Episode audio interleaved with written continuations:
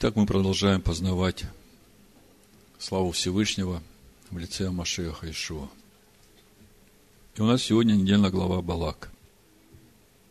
Мы уже не первый год изучаем эту недельную главу, и очень много Всевышний открыл нам через эту главу.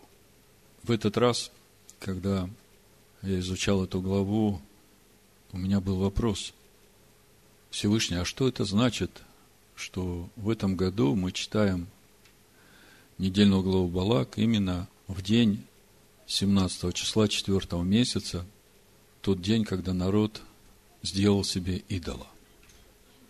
И вот когда я спросил, Всевышний стал показывать ту форму идолопоклонства, о которой мы совсем мало говорим или вообще не говорим, о которой мы сегодня будем говорить.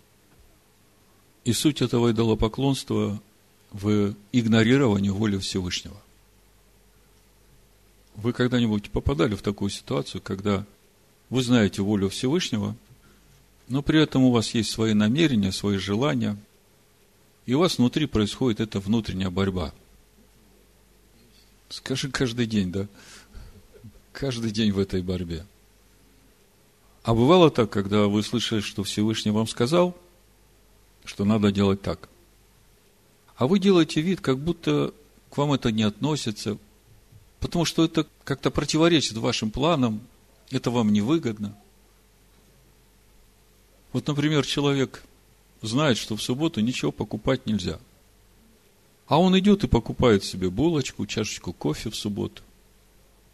Ну как, длинный день, долгое служение. Ну, почему бы не подкрепиться? Вообще-то я был уверен, что к нам это не относится. Но тут на днях э, как-то дошел меня такой разговор. Э, одна сестра угощает конфетами с искренним сердцем, хочет порадовать братьев, сестер, и при этом говорит, кушайте, кушайте, они свежие, я только сегодня купила.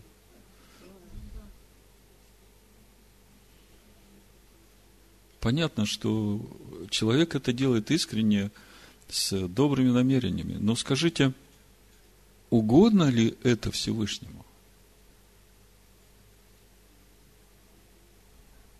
Казалось бы, но я же это делаю ради ближних. Я знаю единственный случай, когда можно пойти и что-то купить ради ближнего.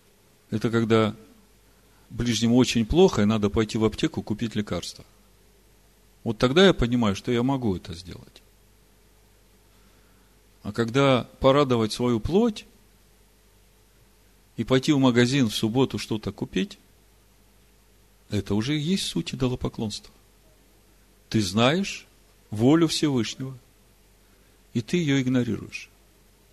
Мы сейчас в Писаниях это увидим. Но прежде я прочитаю из пророка Ниемии про субботу. Пророк Ниемия, 13 глава, с 15 стиха буду читать. В те дни я увидел в Иудее, что в субботу топчат точило, возят снопы и навьючивают ослов вином, виноградом, смоквами и всяким грузом, и отвозят в субботний день в Иерусалим. И я строго выговорил им в тот же день, когда они продавали съестное.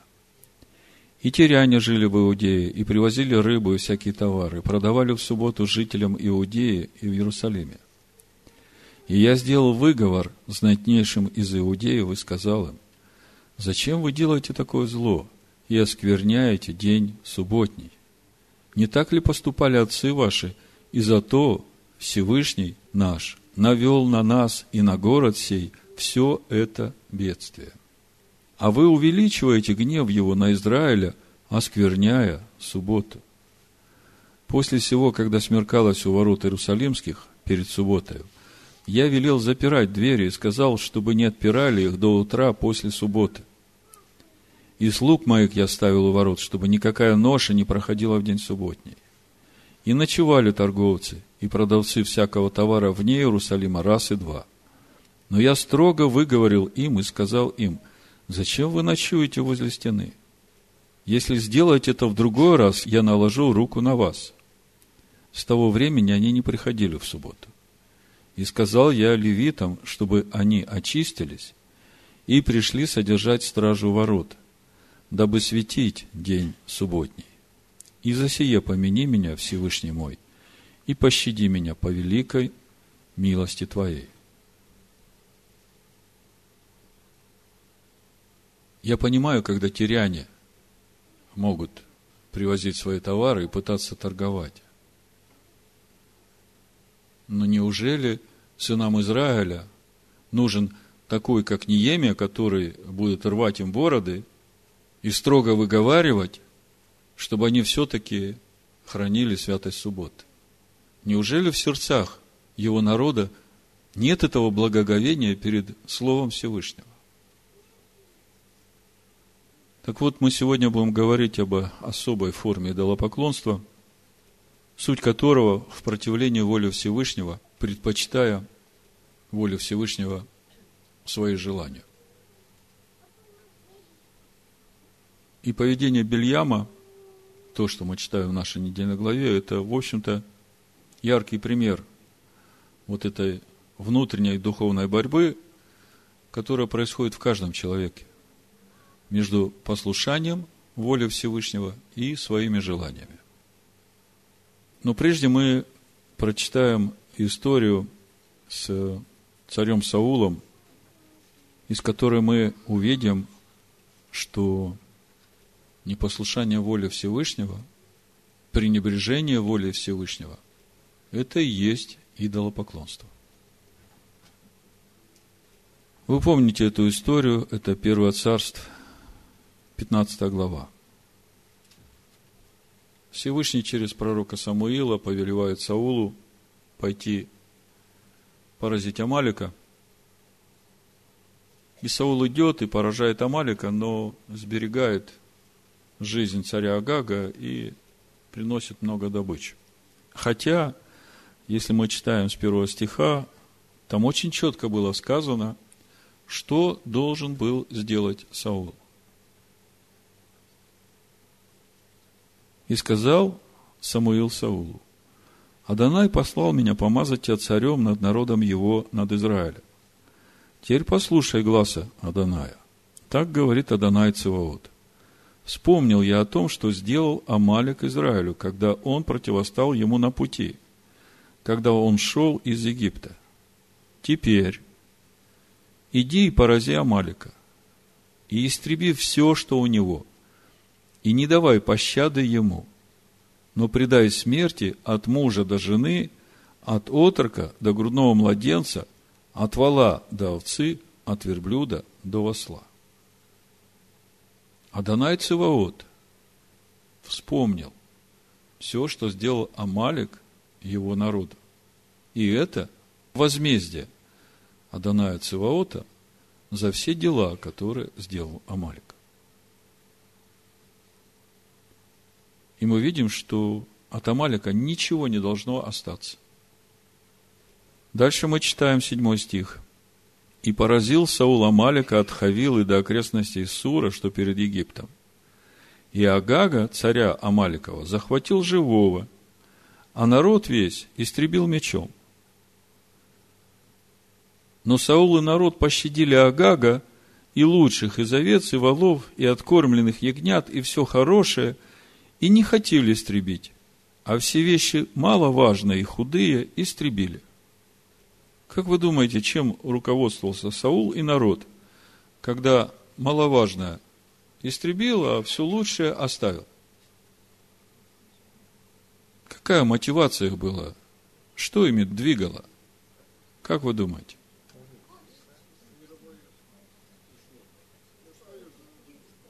Корость, мирское – Э, мышление, любостяжание.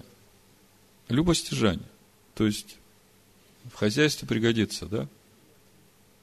У Колоссянах в третьей главе, в пятом стихе апостол Павел говорит, любостяжание – это и есть идолослужение. Давайте посмотрим, что сам Саул говорит. Это мы свои выводы как бы сделали. Тринадцатый стих. Когда пришел Самуил к Саулу, то Саул сказал ему, «Благословен ты, Аданая, я исполнил слово Аданая». И сказал Самуил, а что это за блеяние овец в ушах моих и мычание волов, которое я слышу? И сказал Саул, привели их от Амалика, так как народ пощадил лучших из овец и волов для жертвоприношения Адонаю всесильному твоему. Прочие же мы истребили. Слушайте, какая благородная цель? Лучшие для жертвоприношения Всевышнему. То есть не корости ради. Тогда вопрос, а Агага-то почему оставили в живых? Ведь ясно было сказано, порази Амалика и истреби у него все. И вот ответ Самуила Саулу. 22 стих. И отвечал Самуил, а неужели все сожжения и жертвы столько же приятно Адонаю, как послушание глазу его? Послушание глазу Всевышнего лучше жертвы и повиновение лучше тука овнов. Ибо непокорность на иврите Мэри по стронгу 48.05 непокорность, упорство, упрямство есть такой же грех, как волшебство и противление на иврите пацар – противление, упрямство, продавливание, сильное упрашивание. И противление тоже, что идолопоклонство. За то, что ты отверг слово Аданая, и он отверг тебя, чтобы ты не был царем. Кто-то может сказать, ну, да, это только к Саулу относится. Но в книге Откровения мы читаем, что Машех Иешуа нас сделал царями и священниками Всевышнему своему. И Всевышний через пророка Самуила говорит, что противление воле Всевышнего, игнорирование воли Всевышнего это и есть суть идолопоклонства. То есть, когда человек в своем сердце упорствует, он знает волю Всевышнего, но у него есть свои желания. И он переступает через волю Всевышнего, и у него есть много объяснений, много оправданий, почему он это делает – А Всевышний все это видит, он же видит сердце.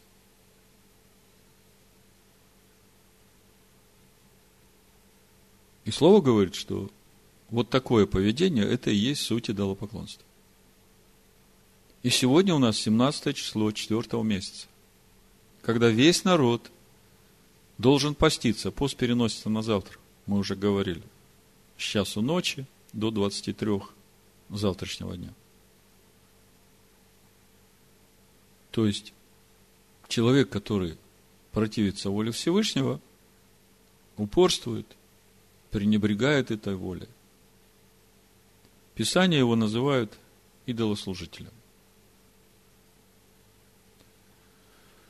А как же назвать тех верующих, которые сегодня называют себя детьми Всевышнего и при этом отвергают всю Тору?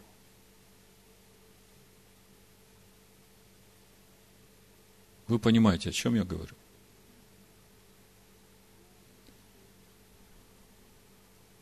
Так вот, сегодня мы говорим о том, что нам нужно сделать, чтобы этот день, который в Писаниях считается днем поста, как мы читаем пророка Захария, чтобы этот день стал днем радости и веселым торжеством. И поэтому именно в этот день мы изучаем недельную главу Балак, где нам очень ясно показана вот эта борьба между волей Всевышнего и желанием человека. Конец, конечно, печальный, но это как раз для нас предостережение, что можно знать волю Всевышнего, иметь пророческий дар, иметь личное общение со Всевышним и пойти в погибель только по одной причине – игнорирование воли Всевышнего ради своих желаний. Чего же он желал? Давайте посмотрим. Все начинается с того, что Моавецкий царь Балак присылает послов к Белиаму, который в то время являлся очень известным духовным лидером во всех народах.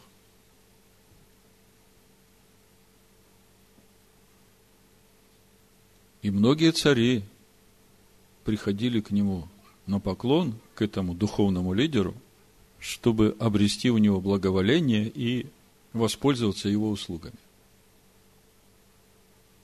Кого ты благословишь, тот благословен, кого ты проклянешь, тот проклят. И они приходят с целью позвать Бельяма проклясть сынов Израиля, чтобы Балак, царь Моавицкий, мог сразиться с Израилем и победить его. Когда они приходят, Билам просит их остаться на ночь, сам идет на встречу со Всевышним, и в 22 главе 9 стихе мы читаем, «Пришел всесильный к Биламу и сказал, какие это люди у тебя?» Мы хорошо знаем, что когда Всевышний что-то спрашивает, то это не значит, что он не знает. Когда Всевышний обращается к человеку с вопросом, то это предложение человеку осмыслить эту ситуацию, в которую он попал. И сделал правильные выводы. Помните, когда Всевышний обратился к Адаму, когда тот согрешил? Адам, где ты? То есть, Адам, как ты умудрился попасть в такую ситуацию, что остался нагим? Я тебе даю возможность поразмыслить раскаяться, обратиться. Подумай, где ты и что тебе надо сделать, чтобы вернуться. То же самое здесь. Какие это люди у тебя, Бельям? Я с тобой имею личное общение. Ты имеешь дар пророчества, ты духовный лидер. Причем настоящий духовный лидер. Все народы прислушивались к его словам.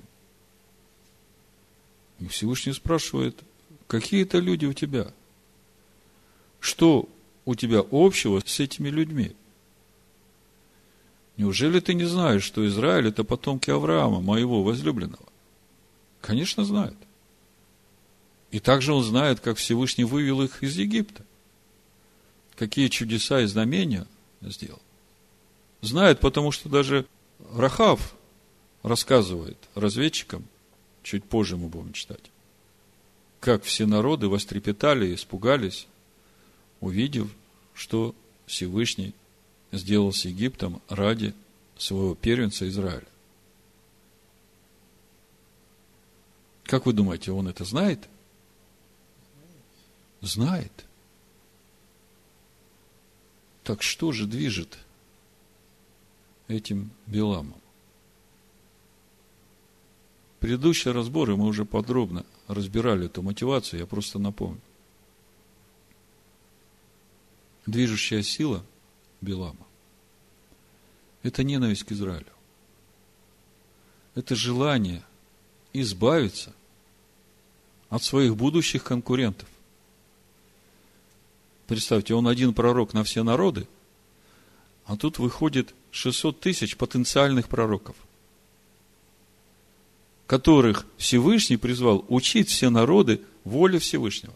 А этот знает волю Всевышнего, но народы не учат, он пользуется этим знанием только для собственной выгоды. То есть, это желание у Билама уже было. Он как бы не находил предлога подступиться к Израилю. А тут приходят послы от Балака и говорят, помоги нам разобраться с Израилем. Так он предлагает свои услуги, если Балак просит проклясть Израиль так, чтобы Балак смог с них сразиться и отогнать от границ Израиля. Билам предлагает, и это в тексте на иврите видно, проклясть Израиль так, чтобы его вообще не стало в этом мире и в будущем тоже. Мы об этом говорили. Еще на этом денег заработать. Давайте почитаем с 10 стиха 22 главу, чтобы увидеть вот эту борьбу внутри самого Билама между его желанием и волей Всевышнего. Смотрите. Билам сказал Всевышнему, Балак, сын Сифоров, царь Моавицкий, пристал их ко мне сказать, вот народ вышел из Египта и покрыл лицо земли. Итак, приди, прокляни мне его. Может быть, я тогда буду в состоянии сразиться с ним и выгнать его. И сказал всесильный Беляму, не ходи с ними. Первое. Не проклинай народа сего. Второе ибо он благословен. Третье. И встал Белиам поутру и сказал князьям Балака, пойдите в землю вашу, ибо не хочет Адонай позволить мне идти с вами. То есть, мы здесь ясно видим волю Всевышнего. Первое, не ходи. Второе, не проклинай. Третье, он благословен. Что говорит Билам послам? Не хочет Адонай позволить мне идти с вами. Типа, пусть Балак пришлет более знатных. И потом дальше мы видим, что Балак шлет более знатных. Смотрите, вот тут как раз видна эта внутренняя борьба. Воля Всевышнего не ходи. А Белям очень хочет пойти и при этом как бы не может ослушаться повеления Всевышнего. И он находит такое гениальное решение. С вами Всевышний вот не разрешил мне идти. Но с другими, может быть, э, все-таки мне удастся пойти. Всевышний видит его сердце? Билам? Конечно, видит. И при этом полностью утаил волю Всевышнего, не проклинай – не ходи, не проклинай, он благословен. Послушайте, если Всевышний сказал не проклинай, то какая разница, эти послы придут или другие? Вы видите, насколько велико его желание проклясть Израиль, избавиться от Израиля. При всем при том, что Всевышний это сказал, он начинает строить какие-то замыслы, помыслы, интриги, чтобы все-таки как-то добиться своего.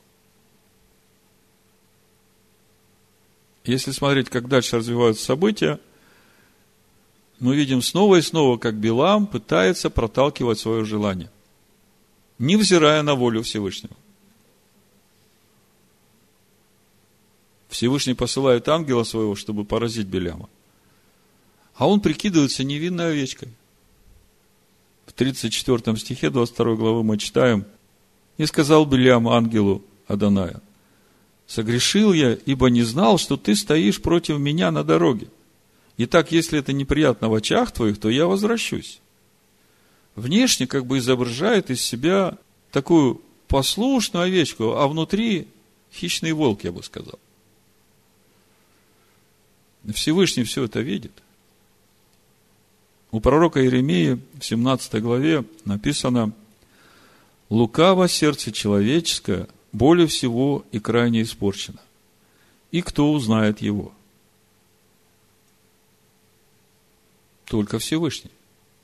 Потому что дальше написано «Я, Адонай, проникаю в сердце и испытываю внутренности, чтобы воздать каждому по пути его и по плодам дел его.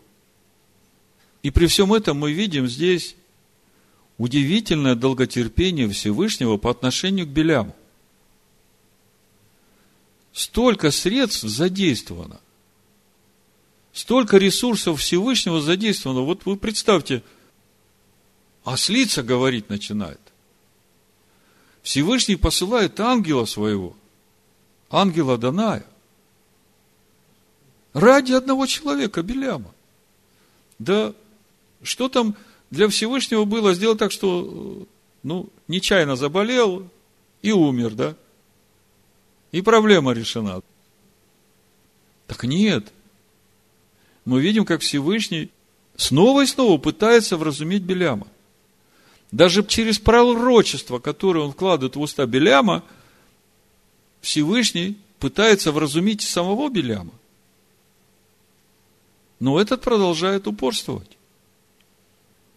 И уходя в конце, он дает совет Мааву, как навлечь беду на сынов Израиля. Нужно разрушить их нравственные ценности, развратить молодежь, привлечь их к идолопоклонству, и Всевышний сам их уничтожит. И вот этот совет свидетельствует о том, что Бельям очень хорошо знает волю Всевышнего. И представьте, какой он дает совет, зная волю Всевышнего, имея общение со Всевышним. О таких советчиках Иешуа сказал в Евангелии Матвея, 18 главе, в 6 стихе написано, «А кто соблазнит одного из малых сих, верующих в меня, тому лучше было бы, если бы ему повесили мельничный жернов на шею и потопили его в глубине морской». Совет, который дал Билям, сработал. В 25 главе Бамидбар с первого стиха читаем, «И жил Израиль в Ситтиме, и начал народ блудодействовать с дочерями Моава. И приглашали они народ к жертвам богов своих, и ел народ жертвы их, и кланялся богам их. И прилепился Израиль к Ваалфигору, и воспламенился гнев Аданая на Израиля. В девятом стихе мы читаем – умерших же от поражения было 24 тысячи. Слушайте, когда был грех Золотого Тельца, мы читаем, что 3 тысячи было поражено сразу. А здесь в одно мгновение 24 тысячи. И вот следующую недельную главу мы будем читать, мы увидим, что если бы не Пинхас, то этот гнев, который возгорелся на Израиле, он бы мог истребить весь Израиль. Вы представляете, какое зло сделал Белям, дав свой совет? Вы знаете, кто такой Валфигор?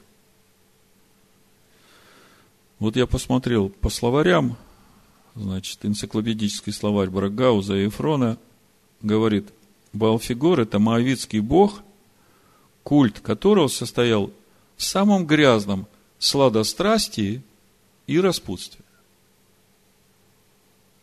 То есть суть поклонения этому Богу в сладострасти, то есть ешь, пей и блуди. В общем-то, все языческие праздники, они вот имеют вот эти характеристики сладострастия и блуда. А библейская энциклопедия Никифора еще добавляет, что изображение этого вал-фигура, было в виде мужского полового органа и употреблялось как украшение. Считался богом размножения и всех плодоносных сил. Другими словами, Билам очень хорошо знает волю Всевышнего. И вот этот совет, который он дает, свидетельство тому. И еще это свидетельствует то насколько он ненавидит Израиль. То есть нам нужно увидеть вот эту мотивацию, эту движущую силу Билама, что его заставляло так вот упорствовать.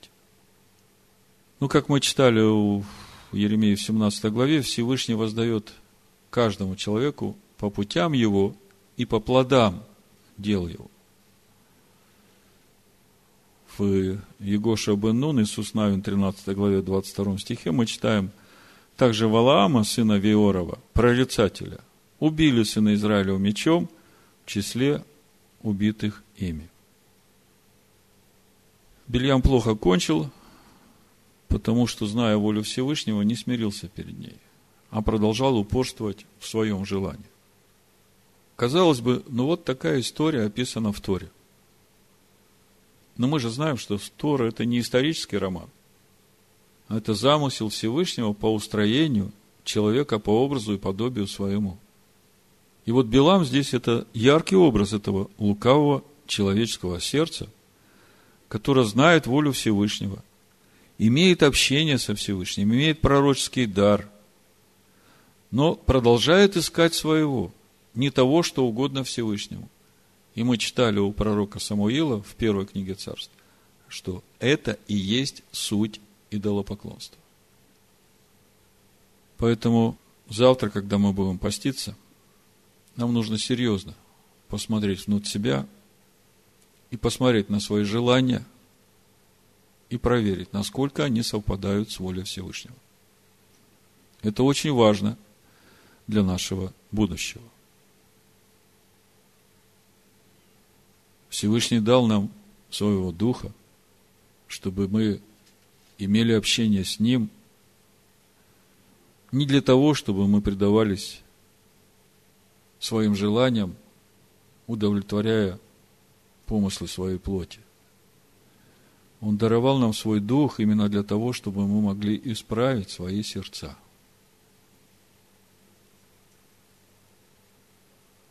У Экклезиаста в первой главе, в 14 стихе, и дальше мы читаем. «Видел я все дела, какие делаются под солнцем, и вот все суета и томление духа. Кривое не может сделаться прямым. И чего нет, того нельзя считать.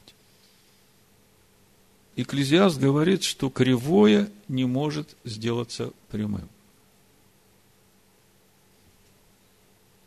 А в седьмой главе Экклезиаста, в 29 стихе мы читаем, «Только это я нашел, что Всесильный сотворил человека правым». И на врите стоит слово «ешар», прямой, выпрямленный, ровный, правильный, справедливый, истинный, честный, приятный, угодный. Только это я нашел, что Бог сотворил человека прямым, Яшар. А люди пустились во многие помыслы. И на иврите вот эти помыслы хижбон. И мы только что говорили, как человек зная волю Всевышнего, находит объяснение для того, как обойти эту волю, чтобы оправдать себя. И мы говорили, что это и есть суть идолопоклонства.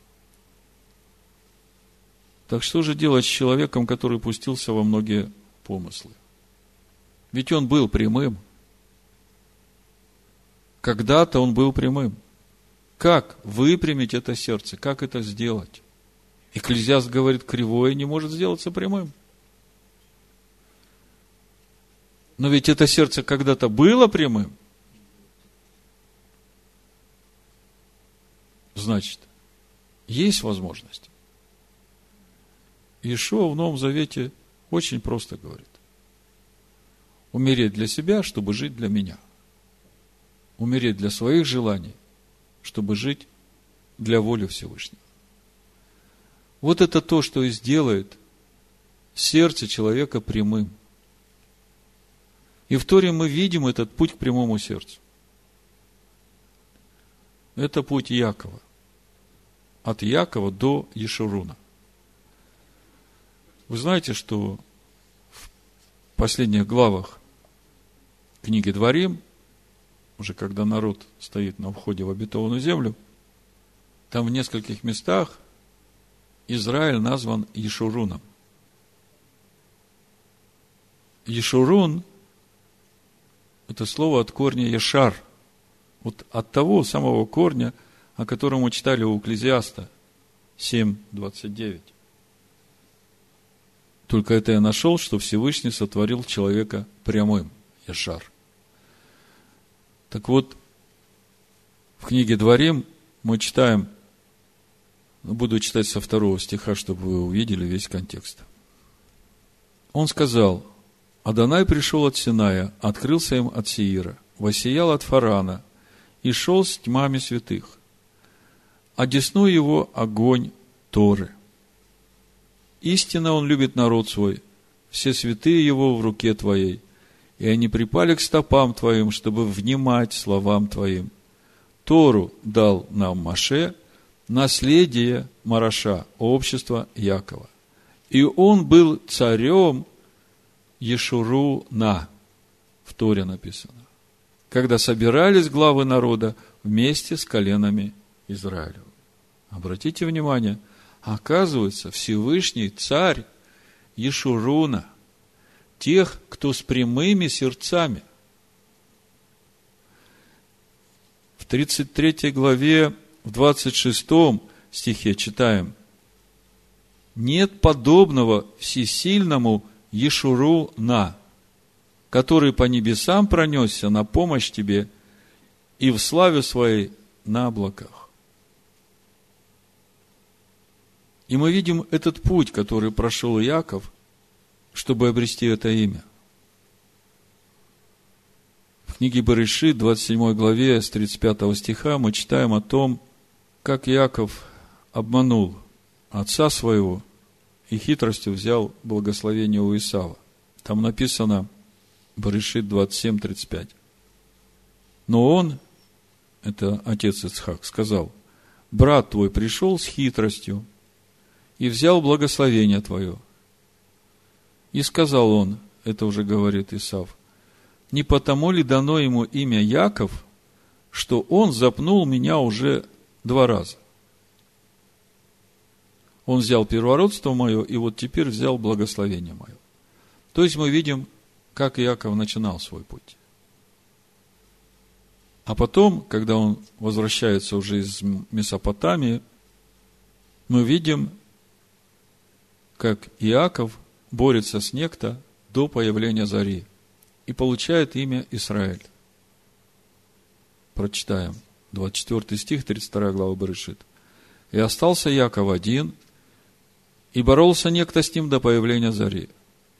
И увидев, что не одолевает его, коснулся состава бедра его и повредил состав бедра Якова, когда он боролся с ним.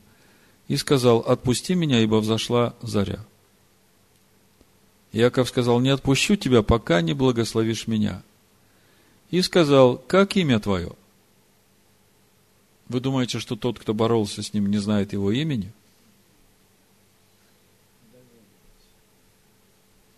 Тогда что значит этот вопрос? В этом суть благословения. Яков, ты всю ночь боролся с истиной, чтобы истина стала твоим естеством. И сказал, отныне тебе будет имя не Яков, а Израиль, ибо ты боролся со всесильным, и человека одолевать будешь. Иаков боролся со всесильным, чтобы победить свое лукавое сердце всю ночь. И мы понимаем, что когда речь идет о ночи, то речь идет о времени до второго прихода Машеха Ишуа. Сторож, сторож, сколько ночь? Спрашивает и дом. А в конце книги мы уже видим, что Израиль становится Ешуруном людьми с прямыми сердцами. Это главная тема нашего завтрашнего поста, чтобы всему его народу стать прямыми сердцами, честными, справедливыми, ходящими в истине и не оправдывающими себя и свои желания, игнорируя волю Всевышнего.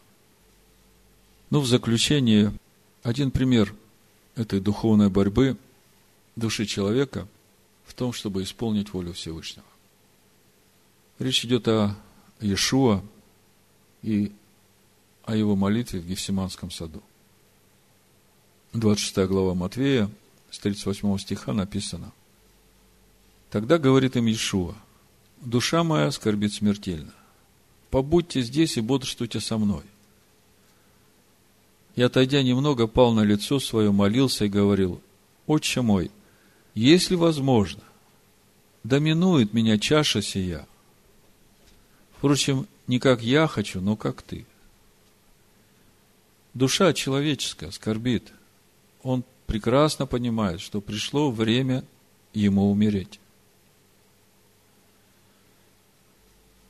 Если возможно, доминует меня чаша сия.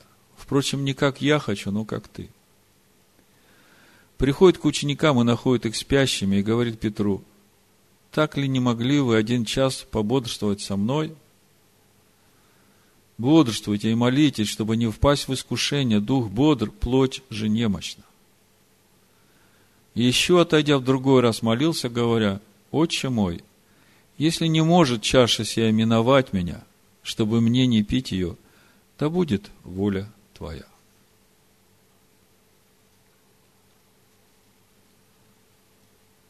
В первом послании Петра, во второй главе, мы читаем о том, что и нам нужно идти этим же путем, который шел Машех Иешуа.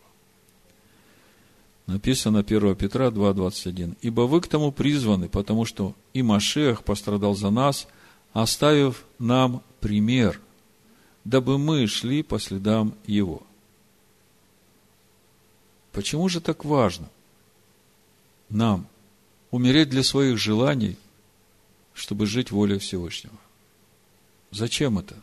Почему такая высокая цена? В послании евреям 2 главе с 5 стиха написано «Ибо не ангелом всесильный покорил будущую вселенную, о которой говорим.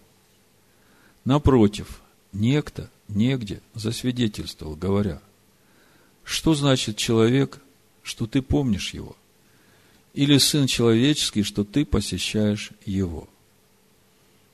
Немного ты унизил его перед ангелами – славою и честью увенчал его и поставил его над делами рук твоих, все покорил под ноги его.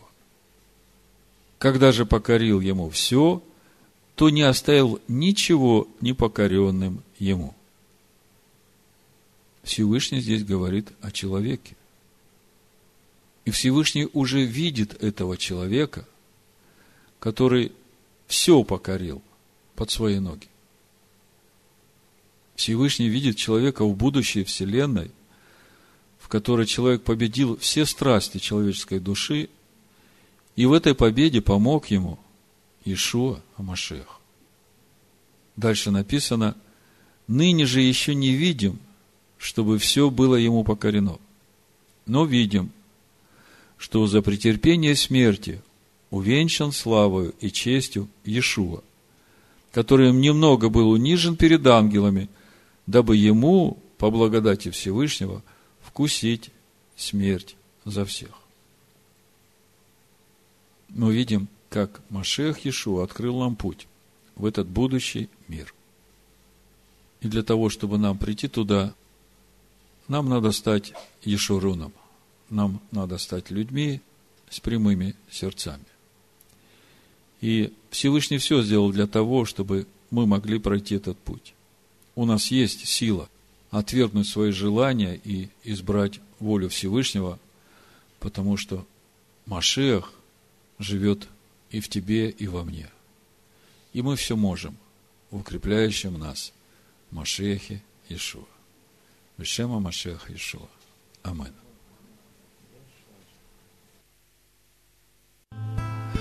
La la la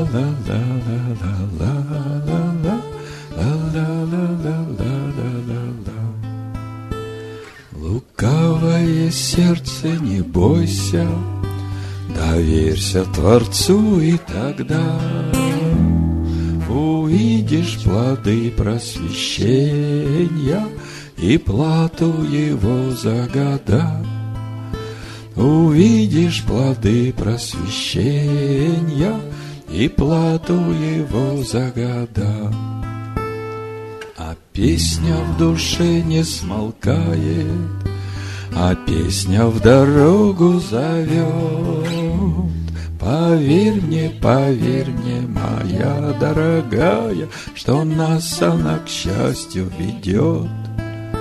Поверь мне, поверь мне, моя дорогая, Что нас она к счастью ведет. Не бойся ему послушаться, Ведь он всегда рядом с тобой. И в том твоя радость без края, И в том твой душевный покой. И в том твоя радость без края, И в том твой душевный покой. А песня в душе не смолкает, А песня в дорогу зовет. Поверь мне, поверь мне, моя дорогая, Что нас она к счастью ведет. Поверь мне, поверь мне, моя дорогая, Что нас она к счастью ведет. Усталое сердце, что плачешь На старых обломках любви, Конечно, могло быть иначе, Все то, что сдержать не смогли. Конечно, могло быть иначе, все то, что сдержать не смогли. А песня в душе не смолкает, а песня в дорогу зовет. Поверь мне, поверь мне, моя дорогая, что нас она к счастью ведет. Поверь мне, поверь мне, моя дорогая, что нас она к счастью ведет. Неверные дети Израиля, вернитесь к Отцу навсегда.